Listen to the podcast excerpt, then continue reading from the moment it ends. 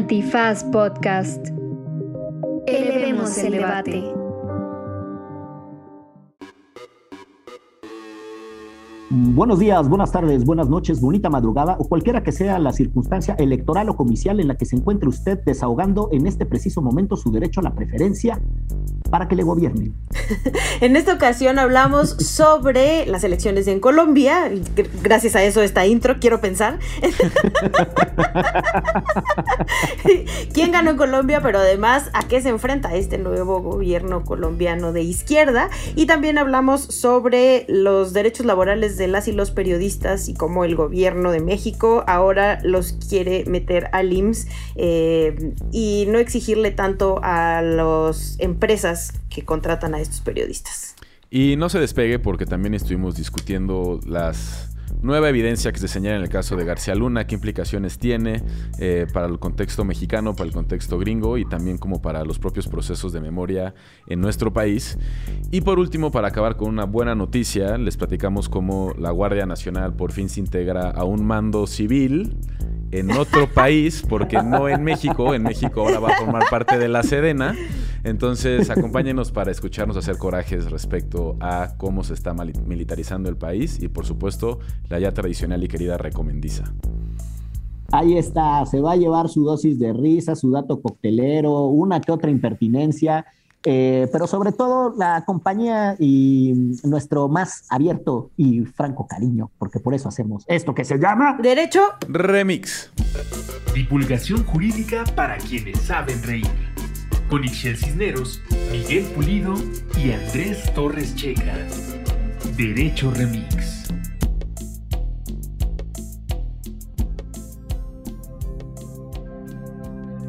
Bienvenidas y bienvenidos desde allá, desde la dimensión en la que se encuentren, a esta, la eh, auténtica y única paranormalidad jurídica, con Michelle Cisneros que viene en el superflu. Me dio un pasón de jarabe. Me dio un pasón. Michelle, eso es, eso es para adolescentes. Tú ya no estás en esos trotes para andar dando un pasón con jarabe. ¡Qué barbaridad! Me tomé un antiflu, que a lo mejor nuestra audiencia lo conoce como una medicina para la gripa. Y no, hombre, sentí que andaba con Jeff Bezos en Marte. ¿Qué pedo con estas cosas? andaba con Elon Musk allá arriba en la estratosfera. No manches, sí tremendísimo. Y, nada, no pude manejar. Por eso estamos grabando a distancia. Por eso estamos grabando a distancia. Han de saber que esa es la razón eh, a la que se debe que estemos grabando a distancia. Pero bueno. Si se droga, no maneje. Exacto. y mejor. y mejor no se tome un antiflu matutino, porque no se lo recomiendo. Para nada. O bueno, o sí. Nada, Nada más porque yo tenía que ir a trabajar. Puede ser que alguien que tenga ganitas de un viaje más barato pues va a la farmacia y es más, ni siquiera tiene que comprar antiflu. Hay uno que se llama Rosel, que es el, el que, el, ¿cómo se llama? El genérico. Ya, ahí está.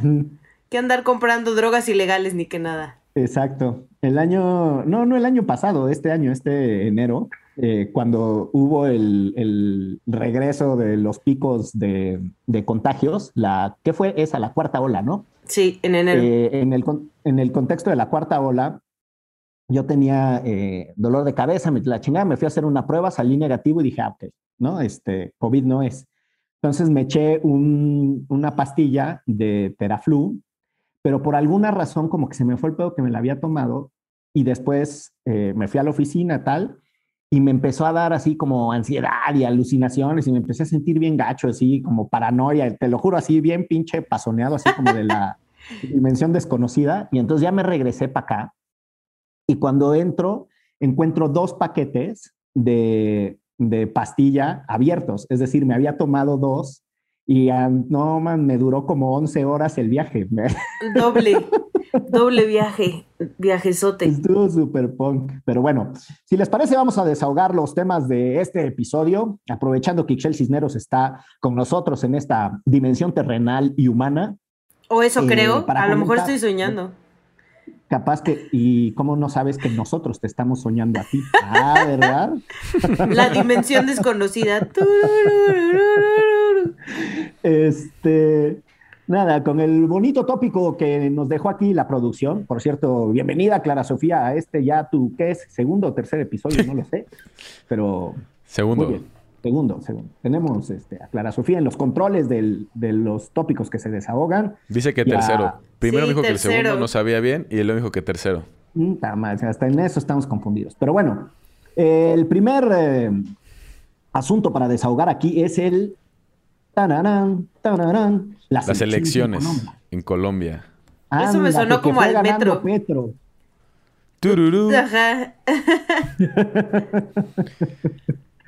pues nada, que ganó Gustavo Petro, un candidato por lo demás eh, muy polémico, no solo por su propia biografía, él es un, eh, es un economista, si mal no estoy, además como una especialidad acá como de medio ambiente, ¿no? Es de estos economistas que le hace a la disminución de los gases de efecto invernadero y así, ¿no? Este, pero bueno, el punto es que eh, muy jovencito entró a una guerrilla urbana, el M-19, y después en uno de los procesos de negociación de desmovilización se salió de la guerrilla y después ha tenido una trayectoria en la política, lo mismo alcalde de la ciudad de Bogotá que senador eh, de aquel país. Y pues como Andrés Manuel le ha intentado de una y de otra forma, y si mal no estoy, esta es su tercera elección, es correcto. Que compite por la presidencia. Y los colombianos tienen este sistema de, no sé si, no sé si técnicamente es balotage, pero sí es de segundas vueltas, ¿no? Entonces, eh, si nadie en la primera vuelta logra eh, la mayoría absoluta, que es, como ustedes saben, el 50 más 1 eh, o más .001 propiamente, se van a una segunda vuelta los dos candidatos punteros. Y en este caso fue este güey con un chango que se llama Rodolfo Hernández, que es un personajazo también de la ultraderecha. Y pues nada, muchachos, le ganó por, por nada, por un pelo de rana calva, decíamos en la primaria.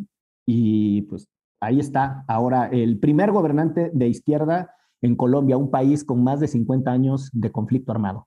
¿Cómo la ven? El internacionalista, venga. Ah, pues, pues quizás decir que había mucha especulación alrededor del día de la elección de la segunda vuelta por el perfil de los dos candidatos, porque, o sea, Gustavo Petro representaba un poco a esta izquierda que le da mucho miedo a las élites colombianas, eh, estas élites colombianas también muy cercanas y muy asustadas por el fantasma de Colombia, algo similar a lo que ha pasado en otros países de América Latina, como es el caso de México. Y Rodolfo Hernández, que es el candidato que se coló como un candidato independiente, eh, y que dio la sorpresa en la segunda vuelta y no se esperaba que él llegara hasta donde estaba. Es un candidato, pues sí, de una derecha, muy a la derecha. Eh, muy cercano a empresarios, pero también con declaraciones muy tremendas en donde dice que considera que Hitler es un político admirable y cosas de ese tipo, además de políticas económicas pues sí muy tiradas hacia, hacia la derecha, como ya lo mencionaba. Entonces pues se llegó a esta elección con estos dos polos y con una sociedad colombiana pues muy fragmentada y, que no, no, sabíamos bien hacia dónde iba a, quedar la balanza. Eh, las encuestas de salida, o las encuestas, perdón, eh, preliminares, algunas daban a Rodolfo Hernández como ganador por un margen muy pequeño, otras daban a Gustavo Petro por un margen muy pequeño. Y al final, el día de la elección, la verdad es que Gustavo Petro pues sí terminó ganando por casi cuatro puntos porcentuales a, a Rodolfo Hernández y no se, no se consumó lo que se creía que iba a pasar, que es que toda esta ciudadanía molesta o preocupada por la llegada de un gobierno de izquierda saliera a respaldar a Rodolfo Hernández. Que también era bien complicado, ¿no? Porque sus comentarios así, no solo lo de Hitler, sino también diciendo el típico de que las mujeres tienen que estar en la casa, ¿no? Y que se, que, que para, estaban hechos para tener hijos. Mm, pues creo que también hay una puede ser derecha, ¿no? De donde las familias igual son trabajadoras o mujeres muy exitosas, etcétera, que no sé si se aventarían a votar por alguien así. Eso justo platicaba con una amiga colombiana, pues que sí tenían miedo que salieran a votar, pero al final de cuentas, con las declaraciones de este hombre estaba muy complicado porque incluso em, las atacaba a ellas mismas, ¿no? Como estas familias de estas mujeres eh, empresarias y, y como trabajadoras de toda la vida. Al final, lo que está muy interesante es este bloque de izquierda, entre comillas, que se está armando en América Latina. Ya habíamos hablado acá de Chile, este pues también eh, se mete, hay gente que metería la bolsa Argentina y a México, ¿no? Nos, este, y ahora Colombia, va a haber elecciones en Brasil, entonces eh, la zona se está fortaleciendo, por lo menos eso parecería. Yo añadiría a Xiomara, por favor, eh, perdón, a Xiomara Castro en Honduras también como en ese bloque. Tienes razón. Yo, yo también este, añadiría ahí a, al de Brasil, al Bolsonaro. sí, ¿a, cuál? ¿Al, de, ¿Al que apoyaba a Hitler? Nada más falta que gane Monreal en 2024 para que entonces esté chingón amarrada la alianza progresista de izquierda. Híjole. Eh, les quería decir que em, está muy cabrón porque Colombia tiene una historia de violencia política, especialmente contra candidatos presidenciales de izquierda. Eh, para las Fuerzas Armadas y para, para grupos paramilitares es un atrevimiento que avancen en la política convencional, sobre todo aquellos que tienen antecedentes de haber participado militado en las guerrillas. Eh, hay un, personaje, digo, no, hay un montón de, asesinatos eh, de candidatos presidenciales. Los magnicidios en Colombia en algún momento eran una cosa eh, de una frecuencia inusitada. Pero hay, un personaje que fue asesinado a mediados de los 90, Carlos Pizarro León Gómez, a quien le decían el comandante Papito, porque era un cuate pero era papito por este, por guapo. Porque estaba guapetón. Estaba guapetón, y entonces el comandante Papito, además, si le echan una googleada por ahí, se van a encontrar unas fotos de él hasta así como con el torso descubierto y la chingada. Un personaje que se prestaba mucho a, Putin, arriba de su caballo. Ándale, así, así, tal cual. Y este, y el, lo que pasa es que este es un tipo extraordinariamente articulado, este, guapo, de un, vamos, de, dirían en aquellos lares, un buen mozo metido después como a la política convencional y tal. Pero nada, lo dejo ahí nomás como, como dato curioso. Em, siempre me ha sorprendido mucho el, apodín que tenía el de comandante Papito, el Carlos León Pizarro, Pizarro León Gómez más bien. Y nada, la otra cosa que les iba a decir del tema de, Colombia es que desde mi perspectiva, e, estos eh, comicios vienen a confirmar que no es tan cierta que la, que la preferencia del electorado es entre izquierdas y derechas a priori o que son los proyectos que necesariamente están en conflicto. Lo que está en conflicto es la forma tradicional de hacer política y personajes que entienden como outsiders, como se dice, o como externos ¿no? a, la, política convencional. Y yo creo que eso es, parte de lo que está sucediendo eh, no solo en Colombia. Ustedes piensen en el caso de Estados Unidos, los que no iban a votar por, eh, por Donald Trump iban a, a, votar por Bernie Sanders, ¿no? Cuando en el espectro ideológico eh, son antagonistas, ¿no? Y también está el caso de Brasil, en donde uno encuentra que no hay una lógica entre la tendencia de voto a favor de Lula cuando estaba preso, y si a Lula lo hubieran liberado, hubiera ganado con más del 60% de las preferencias, pero como Lula estaba preso, la gente entonces votó por Bolsonaro. Y, eso está pasando, es la historia de Gabriel Boric en Chile, entonces no, no es solo un asunto de espectros ideológicos, sino creo que también es el reflejo de un hartazgo bastante eh, generalizado contra la política convencional y en Francia es el caso de Emmanuel Macron, ¿no? O sea, esta cosa de los externos, outsiders, independientes, lo que sea, que en realidad lo que dicen es que eh, estamos perdiendo en los partidos políticos estructuras de acuerdo y de representación. Yo a lo que a lo que mencionas creo que valdría la pena hacer una pequeña acotación a lo que han sido las últimas elecciones en Colombia, em, sobre todo la del plebiscito de 2016, que recordemos fue, fue un, un referéndum para ver si se llegaba a unos acuerdos de paz o no en aquel entonces y ganó el no. ¡Error garrafal! A ver, checa, no te me estés confundiendo. Un plebiscito es diferente a un referéndum. Ambos son tipos de consultas, pero en el referéndum la finalidad es un cambio de ley, mientras que en la del plebiscito es la aplicación de una ley. El plebiscito de 2016 buscaba consultar a la ciudadanía sobre el acuerdo de paz entre las FARC y el gobierno colombiano. En una votación muy cerrada ganó el no. En esa sí te pongo tu estrellita en la frente. Y ganó el no por un margen muy pequeño sobre el sí en, departamentos o en estados en Colombia, en los que hoy la mayoría le dan la victoria a Rodolfo Hernández. Y donde ganó el sí en 2016 son los departamentos que hoy de alguna u otra manera, haciendo como un, empalme de esos dos mapas, le dan la victoria a, la fórmula de Petro y de Francia Márquez. Y no es o sea, es interesante hacer ese análisis, aunque sea muy superficial o muy por encima. Eh, estos departamentos que le dan la victoria a, a, Francia y a Gustavo, eh, son los departamentos también más alejados o los llamados periféricos, como la Atlántida, la Guajira, el Valle del Cauca, y más bien las zonas urbanas son las que le daban más votos a, Rodolfo Hernández. Creo que ahí también se ve una, ciudad, una ciudadanía colombiana que está muy fragmentada y uno de los grandes retos que tiene eh, eh, ahora el gobierno de Gustavo Petro va a ser cómo continúa con la implementación de los acuerdos de paz, que se vieron un poco, atropellados con la victoria de Duque en las elecciones anteriores. Eh, considerando que hay una élite económica plasmada, sobre, todo este, simbrada en las, en las grandes ciudades de Colombia, que no está muy convencida y que va a ser muy crítica y va a ser bastante, o sea, puede convertirse bastante pesada para el gobierno de Gustavo Petro.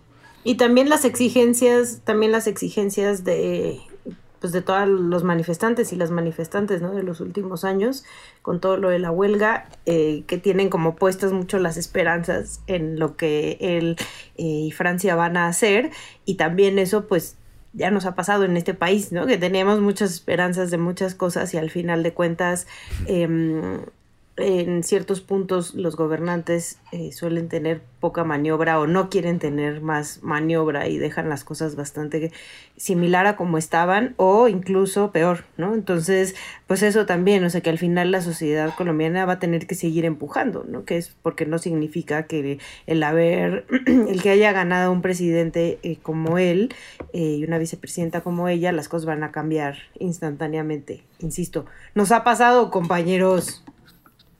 No, y dos cosas adicionales a lo que dices. Una es, las élites van a seguir ahí. O sea, él ganó con el voto popular, pero no controla ni los espacios que las élites tienen bajo su dominio, algunos, eh, algunos espacios en la, política convencional, como eh, el Congreso pero y gubernaturas, pero también las cámaras, ¿no? O sea, las cámaras industriales, las cámaras de comercio, que además son, son grupos de lobby y de presión muy fuerte. Eh, eso por una parte, pues ahí van a seguir, ¿no? Y desde ahí le van a oponer resistencia. Y la otra es que eh, los grandes proyectos transformadores requieren recursos fiscales y Colombia tiene, como casi ningún otro país de América Latina, una obsesión con, la, con el déficit cero y con las balanzas controladas y con la no emisión de deuda y la chingada.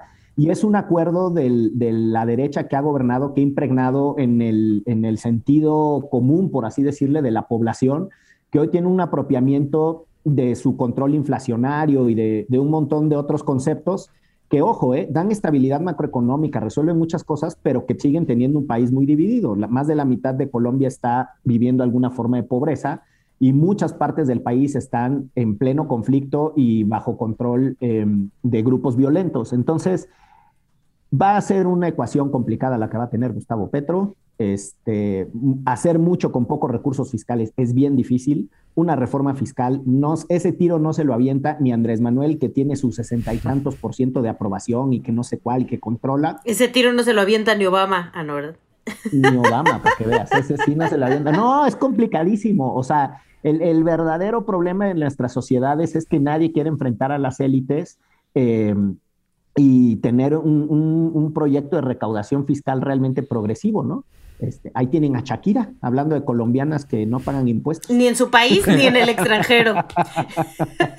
Oye, y la última, la última cosa que sumaría a este análisis, y creo que vale la pena no obviarlo, es la importancia de Francia Márquez en la fórmula de Gustavo Petro. Sí. Eh, porque, digo, más allá de lo simbólico de ser una mujer afrocolombiana y que va a ser la segunda mujer en ocupar el puesto de vicepresidenta en ese país, eh, tiene una gran trayectoria acerca de los movimientos sociales y yo creo que muchos de los votos que se logran y se consiguieron en esto que se le llama la periferia de Colombia, en los departamentos del Atlántico, la Guajira, el Cauca, etcétera, la Amazonía, Creo que ya se verá después con futuros análisis, pero mucho tiene que ver con el liderazgo y la presencia de Francia y lo que representa para esos territorios, como una mujer que se ha opuesto a la minería, este, que se ha opuesto a eh, políticas extractivas, que ha sufrido amenazas eh, a su vida y a su integridad, que ganó el premio Goldman, este, creo que el año pasado o hace dos años. Entonces creo que ella es una, una figura que que después sabremos la importancia que tuvo para que Gustavo pudiera ganar en esta tercera ocasión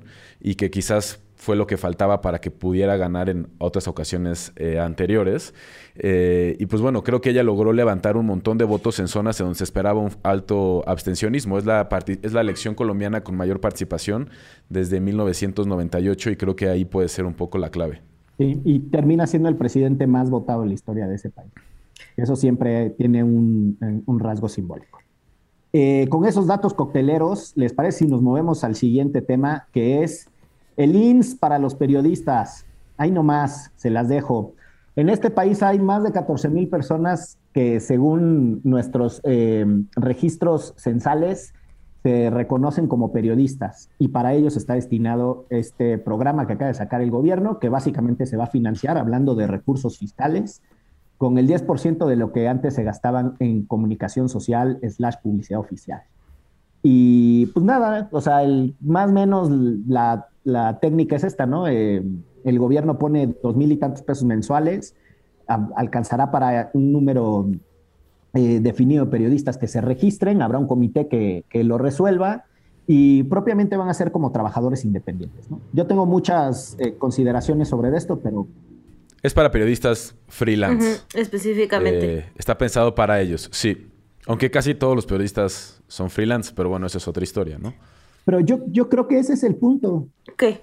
Que, que, ¿Por qué todos los periodistas tendrían que ser freelance en un contexto en donde lo que se evaden son las responsabilidades patronales de, de los medios de comunicación? No, no sé, Ixchel, si tú lo compartes. Sí, o sea, lo que también entiendo es que justo está muy especificado a quienes son freelance, justo para que los medios sigan obligados a tener a sus trabajadores dentro del seguro social.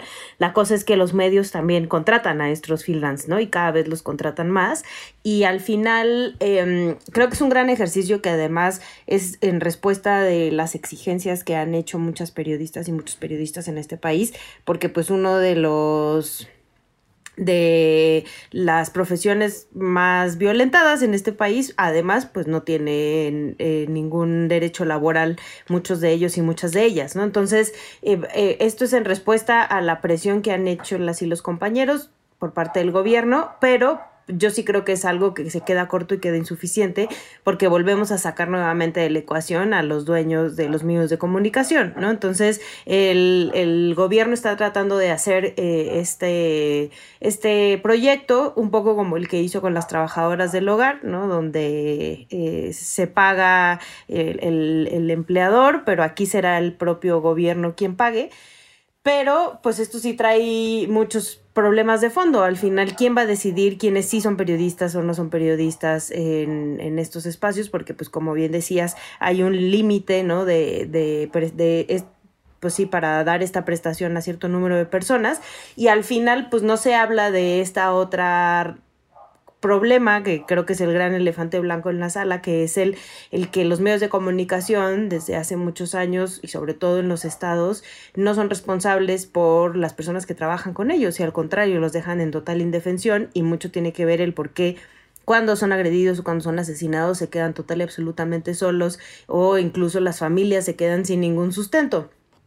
Pero es, de esto no estamos hablando y, el, y nuevamente con este proyecto pues es como tapar eh, un pequeño bachecito a un problema que es mayor, ¿no? Que es las condiciones de trabajo de las y los periodistas en este país y cómo los medios de comunicación se aprovechan de ello eh, y además varios de los dueños de, medios de comunicación en este país son de las personas más ricas, de de México, sino del mundo, ¿no? Eh, pero no, no voltean a ver cuáles son las condiciones laborales de sus propios trabajadores y trabajadores. Es que sí está complicada esta parte que estoy viendo, o sea, en la página del IMSS ya está la, la, como la plataforma específica para este seguro para periodistas independientes. Y uno de los puntos dice que tiene que acreditar el ejercicio del periodismo por cuenta propia, con constancias y documentos verificables en los últimos 12, 12 meses, el último año, en donde se demuestra que trabaja por cuenta propia, es decir, no contar con un patrón ni percibir un, un salario. Ahí está un poco extraño porque pues muchos de los periodistas independientes al final pues son subcontratados por empresas, ¿no? O sea, esos contarían como patrones o no. Creo que ahí hay un tema. Y si vamos a hablar de medios independientes, pues, o sea, que cumplan solo con esta característica, pues tendrían que ser, pues, medios muy chiquitos, a lo mejor, este, que vivan en Facebook o que vivan en YouTube y que vivan de, como algunas de las regalías de publicidad de YouTube, me imagino. Eh, y la verdad es que se me ocurren muy pocos. Chance, pues, Lord Molecula, ¿no? Podría entrarle. ser ¿no? Este, u otros, ¿no? Como hay este medio que se me olvida, Sin Censura, creo que se llama, que también tiene una, un portal en YouTube o cosas así. Eh, que gana millones. Duarte, ¿qué hace? Ah, bueno. Sí, bueno, que acá el tema no estás valorando cuánto gana, ¿no? O sea, no, él tiene. Calificar o sea, pero, cómo ejerce. Pero este hombre de Sin Censura ya tiene una empresa ahí a donde le da trabajo a mm. muchas personas y dudo que los tenga en nómina, honestamente. ¿no? O sea, ya también tendría... Eso estaría bueno. O gente como Alina Duarte, ¿no? Que la conocemos, es amiga nuestra, le mandamos un saludo, que sí hace mucho, parte de su ejercicio periodístico es freelance, parte de su ejercicio periodístico es como corresponsal de otros medios. Entonces ahí habrá que ver, o sea, es un piloto, se termina de registrar en junio y después se, lanzará. Ya decía Miguel, es un apoyo pequeño, son 2.100 y cacho pesos al mes para cosas médicas, subvenciones médicas, eh, pero no resuelve de fondo el tema de la precarización de las y los periodistas en el país, ¿no? ¿Cuántos tienen la posibilidad de estar en nómina?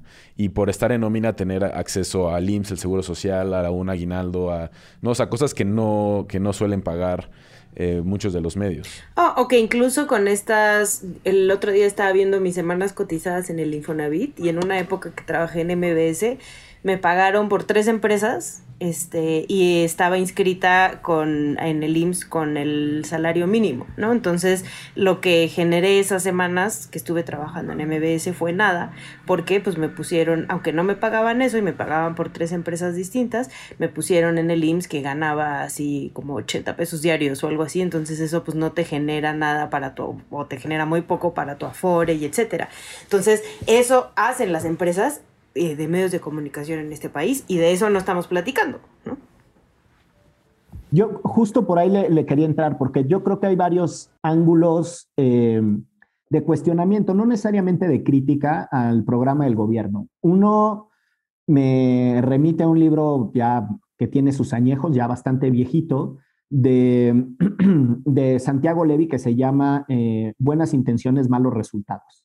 Originalmente había salido en inglés, eh, que era Good Intentions and Bad Outcomes, eh, y después Océano lo, tradujo y, nada, es un libro viejito que hace una crítica a cómo las respuestas de programas de gobierno incrementan la informalidad y el incremento de la informalidad derivado de estos incentivos, de, un montón de sumas de programas de gobierno, eh, termina construyendo dos capas de población, los que tienen su seguridad social asociada a su empleo formal y quienes, porque precisamente tienen un montón de programas y políticas públicas ahí sueltos y subsidiarios, terminan teniendo una suerte de informalidad. En ese libro me acuerdo perfecto que Santiago Levy hablaba de eh, los asalariados informales, que es más o menos, digo, no es exactamente lo que acaba de decir Ixchel, pero son sistemas de simulación, o sea, una persona que recibe recurrentemente un salario porque tiene un empleador pero no está en la formalidad, es decir, no cubren las cuotas patronales del IMSS, etcétera. Y, todo eso me parece que, vale la pena pensarlo desde una lógica de, insisto, de cuestionamiento de cómo se diseñan los programas y cuáles son los efectos que terminan eh, teniendo. En, en, este caso, a mí, por ejemplo, me gusta mucho del programa piloto de trabajadoras del hogar, que tiene una manera de involucrar a quienes emplean, ¿no? A las trabajadoras. Y en este caso es el gobierno que tratando de corregir el tema del freelanceo como si fuera una opción individual y, no necesariamente como la reproducción del esquema que ya describió con mucha eh, contundencia Excel, ¿no? O sea, los problemas de los empleadores en los medios que se hacen patos y no quieren cubrir las obligaciones laborales que les corresponden. Entonces, nada, o sea, solo para decir que ahí hay un eje de análisis que tiene que ver con eh, el racional detrás del diseño de las políticas públicas que puede ser eh, más o menos problemático. La segunda tiene que ver con eh, las otras acciones que el gobierno podría tomar. O sea, a mí me parece que no hay institución más idónea que la Secretaría del Trabajo y Previsión Social para identificar en dónde se están simulando relaciones de trabajo entre medios de comunicación y periodistas. O sea, pareciera que los periodistas son freelance porque quieren ser freelance y eso les da libertad y eso les da agilidad. No, son freelance porque en realidad el sistema eh, de empleo y la precariedad que también ya mencionaron ustedes los va induciendo a eso y no tienen otra alternativa. Pero yo sí creo que ahí hay un vacío o un sesgo de vista del gobierno que crea este programa, pero no activa eh, otras posibilidades para reducir la simulación en el empleo. Y finalmente, eh, yo creo que hay una, hay una parte que hay que reconocer y que es que la sociedad, y Shell lo dice de manera muy reiterada en este eh, podcast, eh, no se apropia tristemente de la contribución social del trabajo del periodismo. No, no, no lo hace cuando sufren eventos violentos o agresiones y no lo hace tampoco respecto a la precarización de la situación laboral en la que están.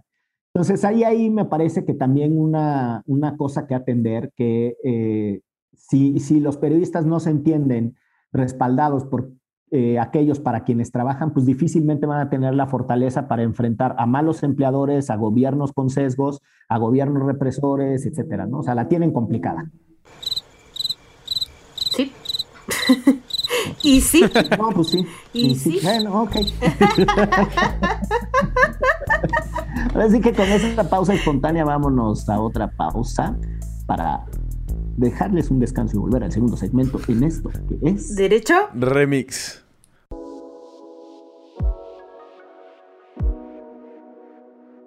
Las personas trabajadoras del hogar tienen derechos laborales. ¿Qué tan buen empleador o empleadora eres? Para saberlo, identifica cuáles de las siguientes acciones has implementado. 1. Firmé un contrato con la persona que realiza las labores del hogar en mi casa. 2. Respeto las jornadas laborales de máximo 8 horas y tiempos de descanso. 3. Investigué en el tabulador cuál es el pago de un salario justo. 4. Le pago las horas extras que labora. 5. Le pago las vacaciones correspondientes a la ley. 6. Acordé el periodo vacacional para que sea conveniente para ambas partes. 7. Le pago el aguinaldo que corresponde según los días trabajados anualmente. 8. Le inscribí al IMSS para que cuente con seguridad social. 9. Si su trabajo es de planta, le ofrecí un espacio limpio y digno para dormir, un horario de comida y alimentos de buena calidad. 10 le apoyo para que se capacite, tanto en cuestiones de trabajo del hogar y en otros de su interés. Te invitamos a comprometerte con la justicia, empezando con acciones dentro de tu propio hogar. Implementa acciones que reconozcan los derechos laborales de las personas que cuidan de él. Consulta el manual de buenas prácticas para empleadoras y empleadores en www.hogarjustohogar.org. Antifaz Podcast. Elevemos el debate. Esta información está basada en los esfuerzos de varias colectivas que llevan años trabajando e impulsando los derechos de las personas trabajadoras del hogar.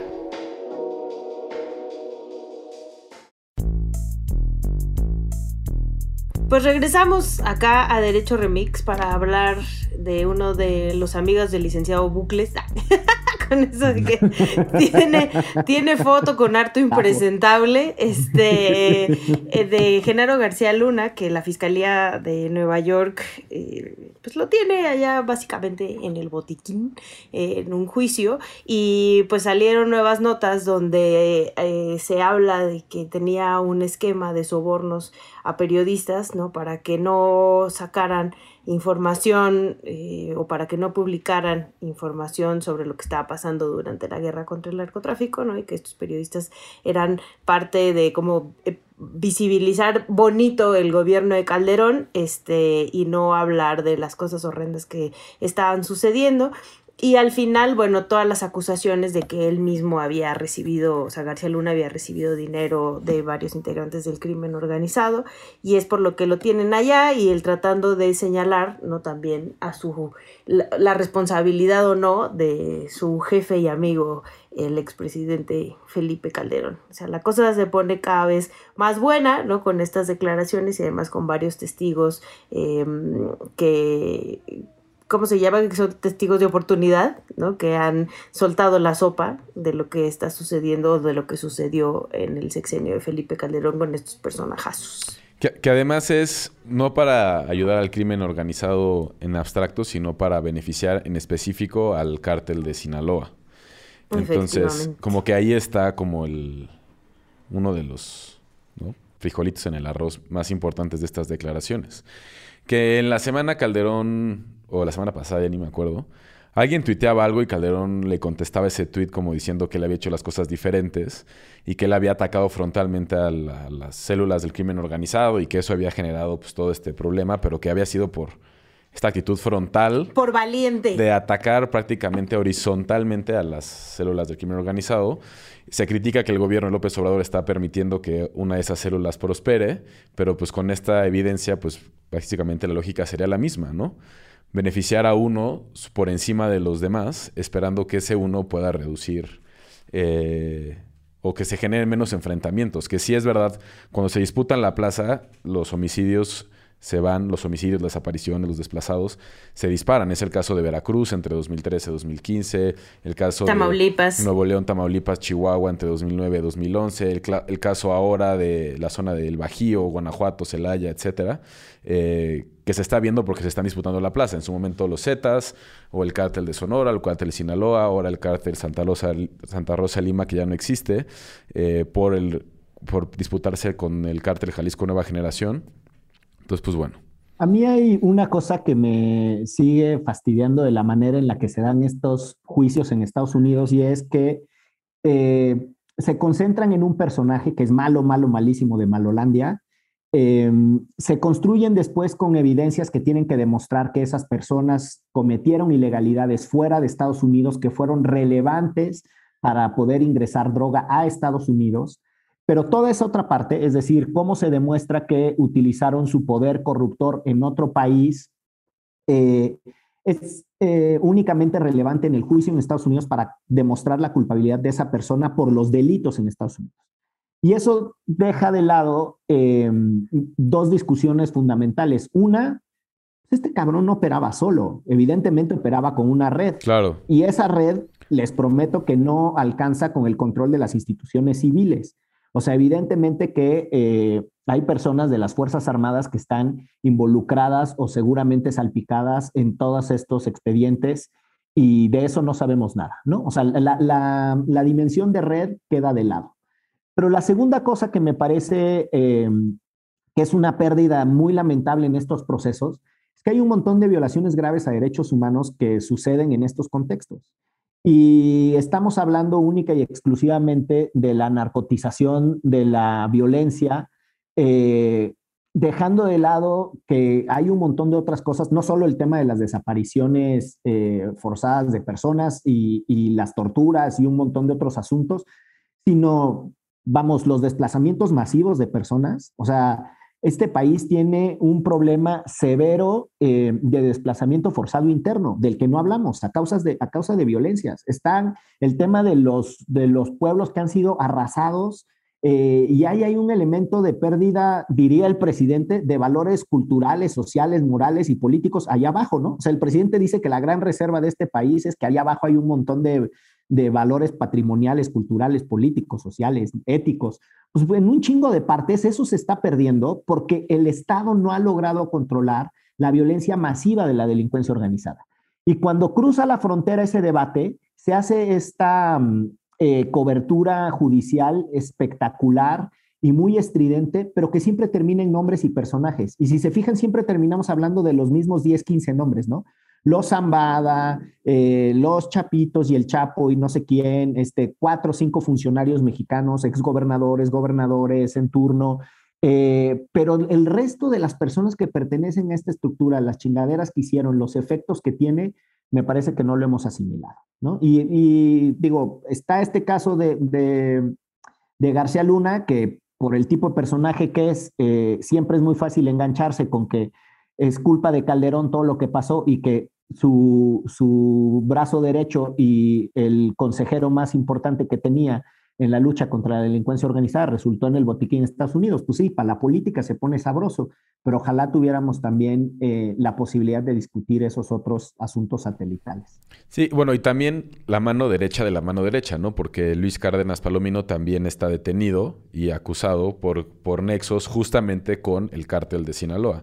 Ahora, concuerdo completamente con lo que dices, Miguel, estos juicios en Estados Unidos no nos resuelven preguntas que deberíamos de tener, o sea, y respuestas que deberíamos tener nosotros sobre los efectos que tiene esta violencia, lo que se autoriza y lo que se deja de, hacer. Y, pues quién sabe, la verdad es que va a ser difícil que en ese juicio se resuelvan estas cosas. Y también va a ser difícil que no lo presten para que acá tengamos las respuestas y luego los regresemos, ¿no? O sea, como que se pierden estas oportunidades cuando pasan esas cosas allá.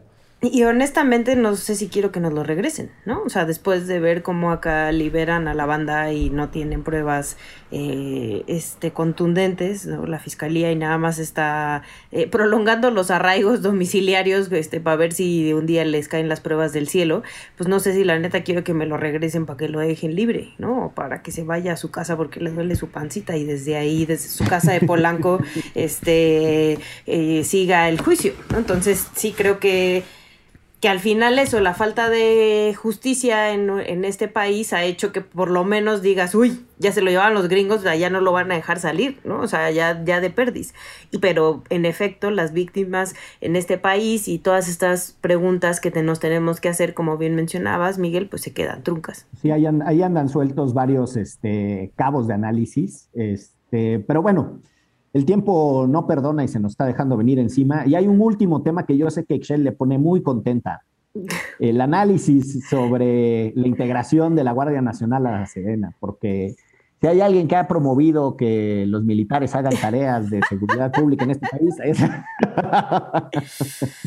Híjole, ya no sé ni qué pensar, la verdad. O sea, ya creo que, creo que a lo mejor sí sigo en chochos. Y este, y este presidente no es el presidente por el que voté. Este, o a, lo, mejor, y sí, y estaba en chochos cuando voté. No sé, o sea, no entiendo honestamente la necesidad del presidente de seguirle dando tanto poder y fuerza y, dinero a las Fuerzas Armadas y ahora están deseando con que mm, el mando tiene que ser militar, ¿no? O sea, que se tiene que responder. Si no fuera suficiente que siete de cada diez integrantes de la Guardia Nacional vienen de alguna área del, ya sea el ejército o la marina, eh, ahora su necedad va con que a fuerza tiene que responder a mandos militares, cuando justo eso es lo que la constitución prohibía con la reforma que se hizo, ¿no? Que órale, pues te vamos a dar todas las que quieras, pero tiene que responderle a mandos civiles, ¿no? Entonces, eso de la mano volvemos a mi necedad de que están dejando perder a las policías civiles, ¿no? En todos los aspectos, las policías de proximidad, las policías municipales, estatales,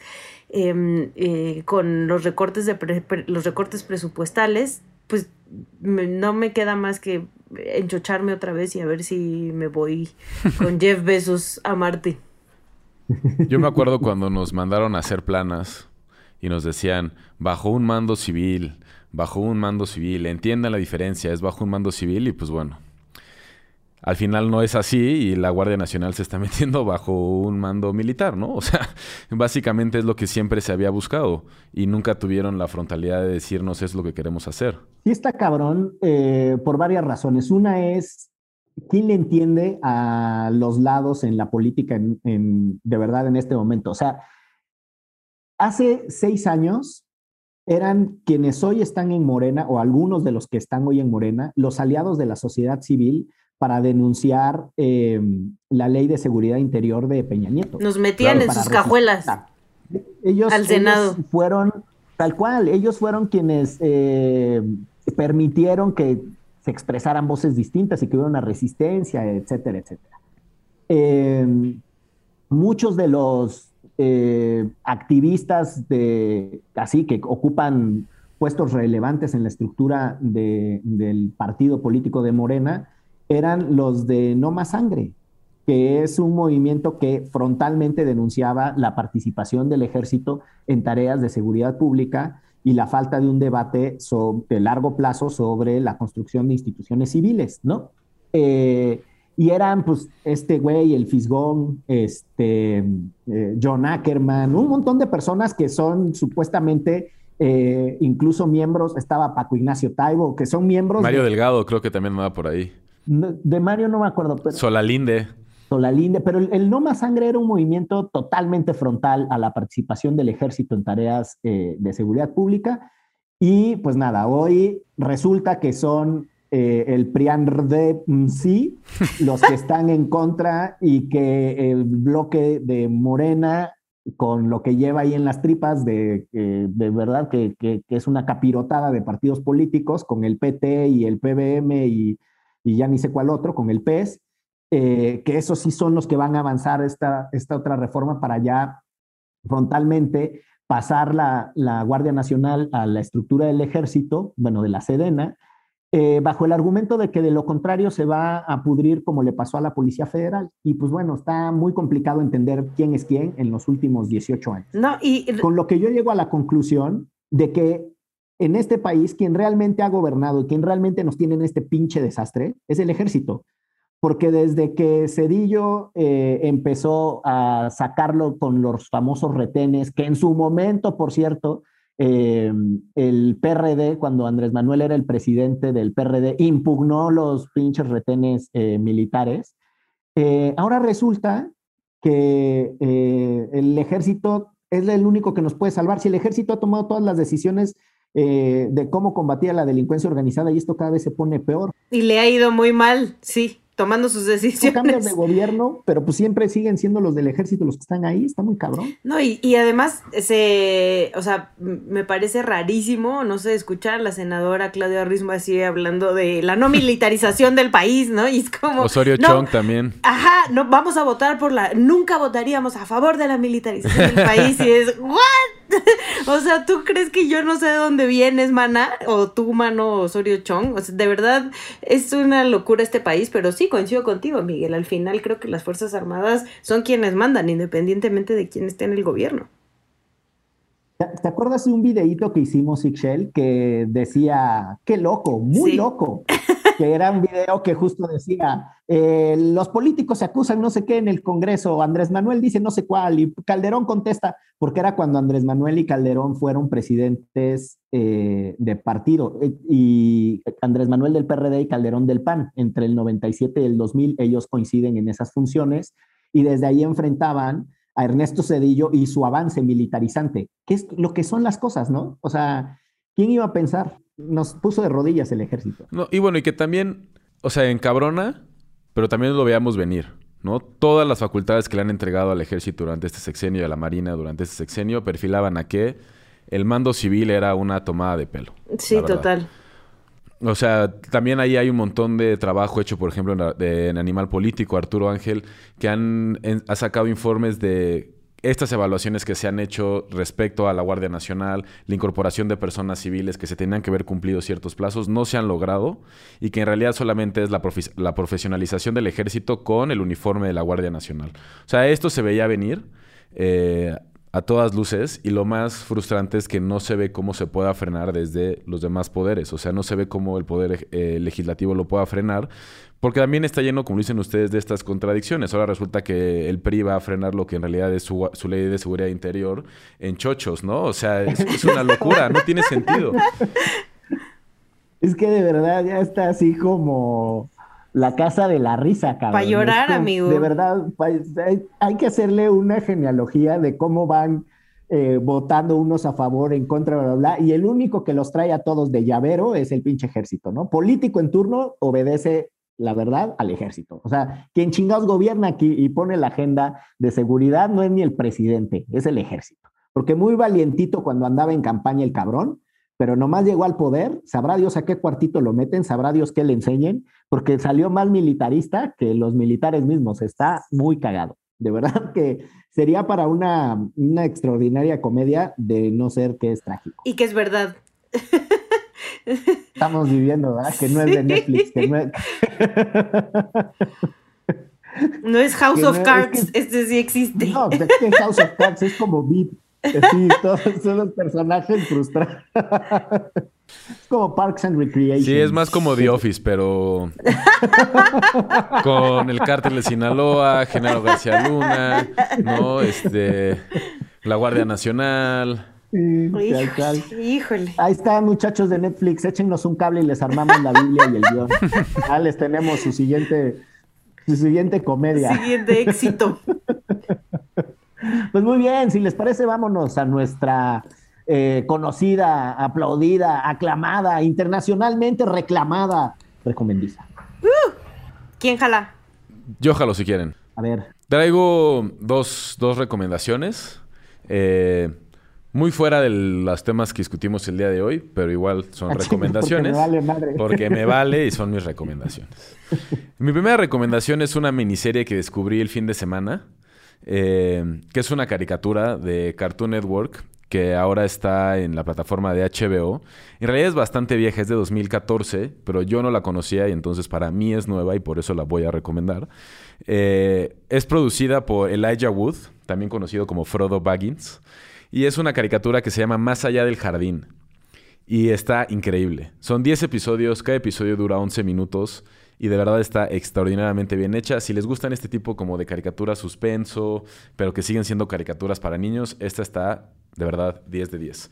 Y la otra recomendación que tengo es, eh, les quiero invitar a que sigan Rescatalandia en Instagram.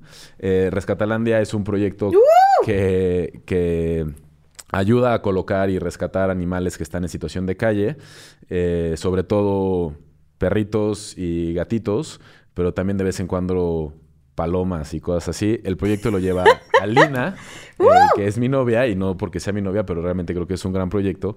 Y, ahorita, en particular, eh, Alina tiene en hogar temporal a un perrito que se llama Dobby, que fue rescatado de una casa en donde la gente que lo tenía lo, electrocutaba como para divertirse. Entonces, un perrito que le ha pasado fatal. Alina lo, rescató, tenía las orejas inflamadas, tenía como pus en una de las orejas tuvo todo un proceso para curarse, tenía cicatrices, no convivía, vivía con un montón de miedo. Y ahorita ya es un perrito como, pues rehabilitado, ya juega, tiene súper buen humor, está bastante simpático. Pueden ver sus fotos de nuevo en Rescatalandia o en la cuenta de Alina en Twitter, que es Alina-GAAG. Y pues está buscando una familia que que le dé el amor que se merece después de tanto, tanto tormento que, tuvo que vivir. Así que si conocen a alguien o ustedes son los afortunados adoptantes de Dobby, no duden en contactar a Rescatalandia. Mira, gran recomendación. Basic Shell. Pues yo sí voy a recomendar dos cosas que tienen que ver con los temas.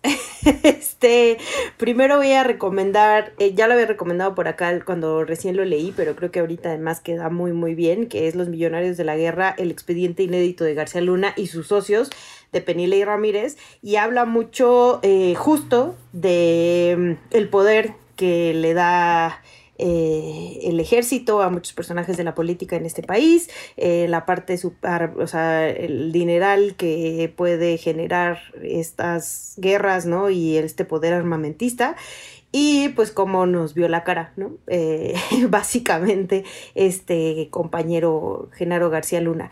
Y por otro lado, también quiero recomendar el nuevo libro de Manu Ureste, eh, Arturo Ángel y Cedric Raciel, que se llama El caso de la viuda negra. La verdad está buenísimo, habla sobre eh, una operación de desvío de recursos ¿no? y el asesinato de uno de los personajes más importantes en la Secretaría de Hacienda, que era quien eh, daba estos recursos a los estados. Habla también un poco sobre la operación Zafiro de César Duarte, ¿no? que hablábamos la semana pasada.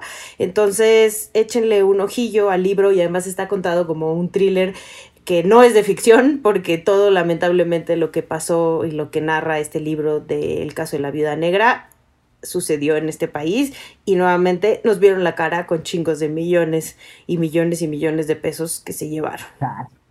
Oigan, yo eh, varias recomendaciones. Una es, sigan la cuenta de Elementa, una organización uh. binacional México-colombiana, em, para justo entender muchas de las cosas que platicamos hoy. Por una parte, el proceso electoral en Colombia, lo que se le viene a Gustavo Petro, eh, los temas del proceso de paz, la jurisdicción especial para la paz, la conocida JEP, eh, pero también están haciendo un trabajo por desentrañar el tema de las extradiciones de grandes capos y todo lo que deja afuera eh, de, de, discusión y cómo resulta violatorio del derecho a la verdad. Y esto lo hacen tanto para Colombia como para México y me parece que puede ser muy interesante si tienen ustedes algún grado de inquietud intelectual sobre esos temas. Eh, la otra es, ya les dije, el libro es muy viejito de Santiago Levy, de, Buenas Intenciones, Malos Resultados, que explica mucho por qué algunos programas sociales eh, que son complementarios terminan incentivando la informalidad y en el largo plazo, pues eso nos tiene más jodidos, ¿no? Pues, eh, evidente que ahí hay una tesis subyacente y es la preferencia por el modelo bismarckiano, que es el modelo en donde la seguridad social viene asociada al trabajo formal, ¿no? Y en donde lo que tendríamos que tener son más y más y más trabajos formales con todos los derechos.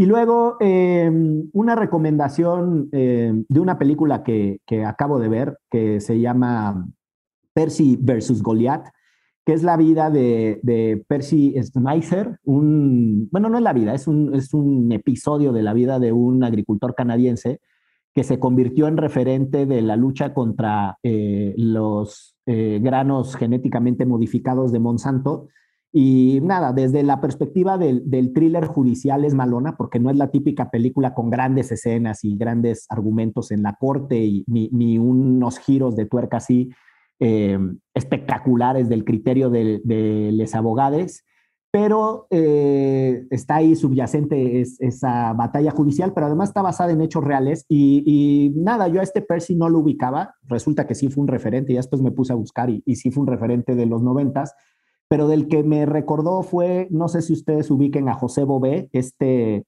agricultor eh, francés que fue muy, muy famoso. Ustedes son muy jóvenes, pero bueno, José Bové se convirtió en algún momento en uno de los grandes íconos eh, de lo que se le llamó el movimiento de los globalifóbicos, que eran estos que se iban a protestar en las cumbres de la OMC. Esas cumbres que... Y escuchaban Manu Chao. Exacto, todos escuchaban Manu Chao. Oye, ¿y por eso se llama Bové mi leche? Eh, fíjate que no lo sé, pero se escribe igual que el apellido de José Bové.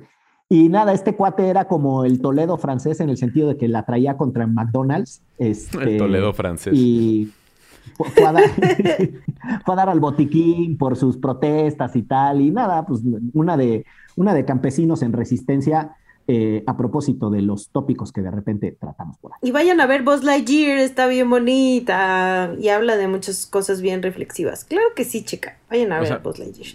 Me da flojerita, pero si la ven y les gusta, espero que, sean muy felices. Oh, pues cada quien con sus horas cinéfilas. Por eso, por eso, pues pero que vayan a ver. Pues muy bien, con eso cerramos este episodio y nos vamos bien contentes porque esto fue Derecho Remix. Divulgación jurídica para quienes saben reír. Con Ixel Cisneros, Miguel Pulido y Andrés Torres Checa. Derecho Remix.